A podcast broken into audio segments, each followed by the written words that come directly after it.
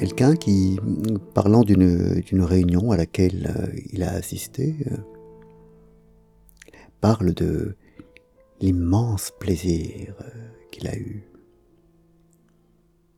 Et, on voit sur les réseaux sociaux se, multiplier ce, genre de déclarations totalement dithyrambiques lorsqu'il s'agit de remercier, dithyrambique dans, dans la gratitude.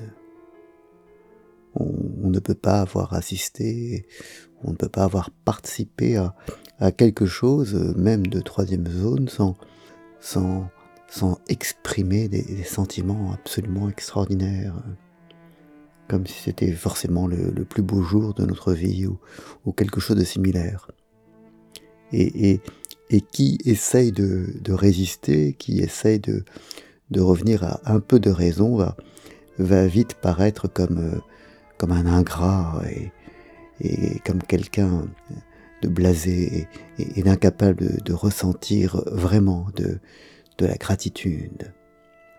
Il, il, est devenu nécessaire de, de, de pratiquer l'enflure et, et le dithyrambe dans la gratitude sans quoi, sans quoi, sans quoi on ne peut plus rien. Et, cette espèce, c'est pas une espèce d'ailleurs, et cette inflation continuelle des, expressions de gratitude devient absolument n'importe quoi parce que, parce que ça n'a plus aucun sens. Et il y a une spirale vraiment inflationniste, le, tout le contraire de la sobriété. On, on, on monte dans, dans, les degrés du, du dithyrambe verbal au fur et à mesure qu'on qu'on essaye de se convaincre des vertus de la sobriété matérielle. comme si on, remplaçait, c'est-à-dire un peu ce qui se passe dans, dans tous les exercices euh, qui tournent autour de la sagesse, etc. Au fur et à mesure qu'on devient sobre euh, matériellement, on, on, on, devient totalement excessif dans, dans l'expression, comme s'il fallait compenser.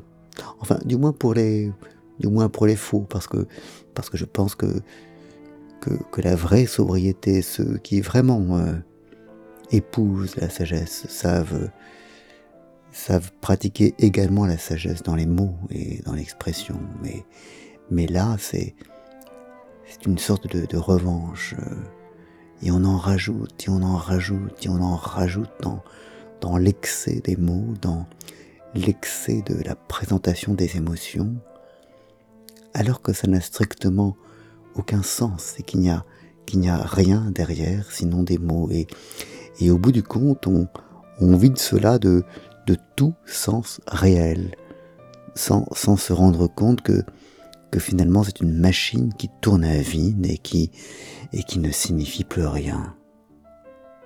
Parce que c'est ça le, le danger de, de toute inflation, c'est que au, début on monte et puis après il est tellement évident que ça ne signifie plus rien, qu'il n'y a plus aucune valeur derrière, que qu'on appauvrit en fait considérablement les choses. Je peux dire moi euh, d'une réunion tenue hier que c'était absolument exceptionnel, génial, fascinant, que que c'était le plus beau jour de ma vie, que que c'était tellement intéressant que, que j'en suis sorti absolument bouleversé, un, nouvel homme, euh, que maintenant je vais pouvoir affronter l'avenir avec, euh, avec un regard neuf et, que je suis plein d'énergie. Mais, euh, mais je pense qu'en fait, si on est un peu, un peu malin, on comprendra que ce que je raconte, c'est simplement du blabla, que ce n'est rien. Et, et du coup, et du coup, le, jugement vraiment positif que j'aurais pu avoir, que j'aurais pu exprimer, car il est positif, devient rien. On, annule en fait les compliments à force, à force de les accroître.